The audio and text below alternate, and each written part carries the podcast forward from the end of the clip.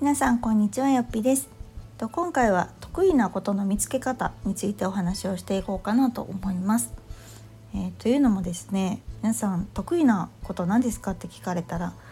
なんて答えますでしょうか。なんか答えられる人がある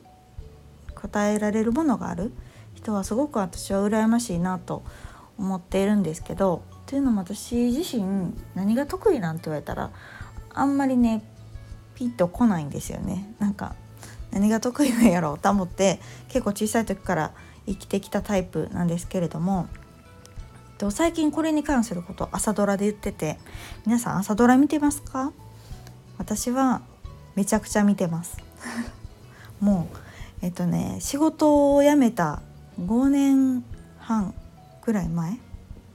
もう丸6年ぐらいなのかな？この丸6年ぐらいずっと見てるんですよね。あの仕事をねしてた時は朝から出社してたので全くあの朝ドラがいつやってるんか何をやってるんかもよう分かってなかったんですけどもうあのマッサンからハマりましてでそっからずっと見て半分青いでもあの律くん佐藤健くんにめちゃくちゃハマりましてそんないろいろ感じながら今は、えっと、久保田くんかな？久保田正孝くん主演の「エール」というのをやってます。でその「エール」の中で、えっと、今回この得意なものの見つけ方についてお話をしてたんですけどそれがすごくいい言葉でちょっと皆さんにもご紹介しようかなと思います。で、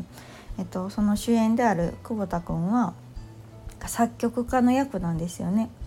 で小さい時にそういう曲作るのがすごく大好きでやってたんですけどなんかこう自分がじゃあそれがめちゃくちゃ得意かっ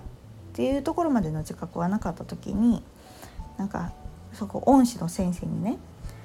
あの人よりほんの少し努力するのが辛くなくてほんの少し簡単にできることが君の得意なことなんだよって言われてたんですよ。なんかその言葉が私はすごくハッとしてなんか得意なことなんですかって言われたら結構ハードル高いじゃないですか。で自分の中ではちょっと得意かもしれんけどなんか世間に比べたら全然みたいなことも山ほどあると思うんですね。であの私がこうやってる講座とかでもなんか皆さん本当にすごくこう知識も豊富だったり経験も豊富なんだけどなんかいや私よりもっとすごい人がいるからっていうのが結構皆さんの口癖だったりするんですけどあの上を見てもキリがないというかなんだろう上とか下とかってわけじゃないんですけど自分より長けてる人とか自分より知識がある人と別に比べる必要はないんやなっていうのを感じていて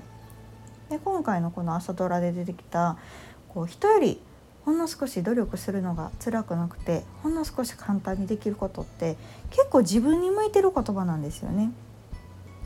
で自分が、うん、これをやってて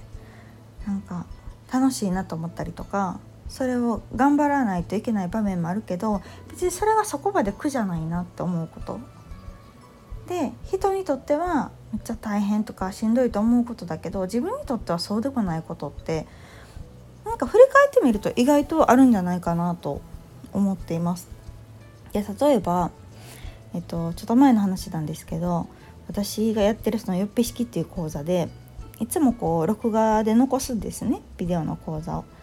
でただそこにちょっとこう編集が必要な部分があってで私動画の編集って一切やったことないんですよね。全然やり方も分かんなくって。でもやらんとダメですごい格闘してたらもう1日半ぐらい潰れたんですよ。多分そんな大したことじゃないと思うんだけどぱり分かんないしできないし調べながらやから時間もかかるしでめっちゃイライラするしみたいなことをしてた時にその受講生の一人が声をかけてくれて「なんか私できるんでやりましょうか」って言ってくれたんですね。そしたらその作業があっという間に終わったんですよ。でなんかめちゃめちゃ私は感謝であもうほんと助かったなって思ったんだけどその人からしたらなんか「え全然もう好きなことやしなんか普段やってることなんでいつでも言ってください」みたいなこと言ってくれてもう神やなって思いました。なんかでもなんかそういうことなんかなと思って。私もこのブログの添削とかっていうのはすごいやるんですね。特に今、えっと、4期生よっぴ式は4期生をやってるんですけど21人いるのでなかなかの添削量だったりするんですよ。でも私はどうやら添削が好きなようで人の文章を見たりとかするのがすごく好きなので、まあ、全然苦じゃないんですね。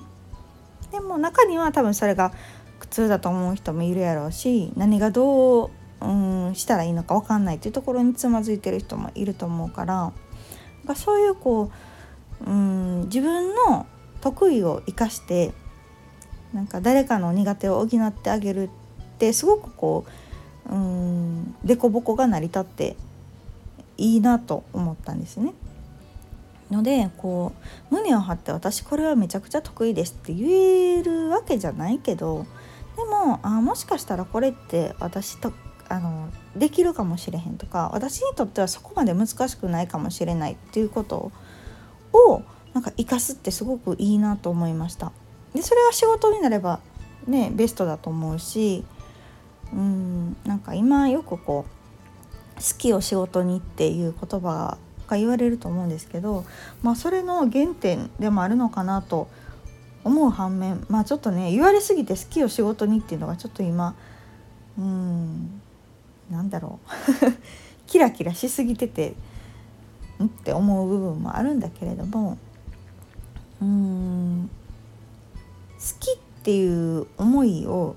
まあ、生かすかは別としてやっぱり人よりちょっとできることを仕事にするっていうのはすごく効率的だなと思います。だし、まあ、そこに自分にとっての自信を見いだせるかもしれないしちょっとでもこう楽に人の役が立てる。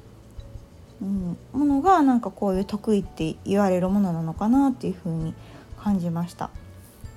なのでこう得意なことって何やろう？って悩む場面ってすごく多いと思うけどそれはこうトップである必要はないと思います。大前提として。なので別にトップにその業界の中とかそういう専門知識があるとかっていう中のトップにならなくっても自分はやっぱりこううんそれに対して努力できることがそんな辛くないしんどくないとかちょっとだけ人より簡単にできるかなって思うことを生かす。それが自分にとってはちょっとできることなのかなっていうのがうんなんか得意なことなのかもしれないですね。うん。でなんかすごくいい言葉だなと思ったのでもしあの私何もできひんわとか自信を失ってる方がいれば是非のこの言葉覚えておいたらなんかちょっといいんじゃないかなと思いました。もう一回言いますね。人よりほんの少し努力するのが辛くなくてほんの少し簡単にできること。これが得意なことなんだそうです、うん、なのでなんかそう思うとあもしかしたらこれ私できるかもとかこれちょっと得意かもって思うものが出てくるかもしれないですよね。うん、なのでなんかそういう学びがね結構朝ドラは多くって今回のエールだけじゃなくってなんかどの話もなんかすごい深いんですよね。なんか生きていく上でのありがたいお言葉みたいなのがなんかどの回もしっかりあるので私は大好きでずっと見ておりますのでもしよければ見てみてください毎朝8時から8時15分まで、えっと、月曜から金曜までですね15分だけなのであのビデオ録画で私は見てますが是非見てみてください。というわけで今回は朝ドラに学ぶ得意なことの見つけ方についてお話をさせていただきました。ではまた次回の放送をお楽しみに。さようなら。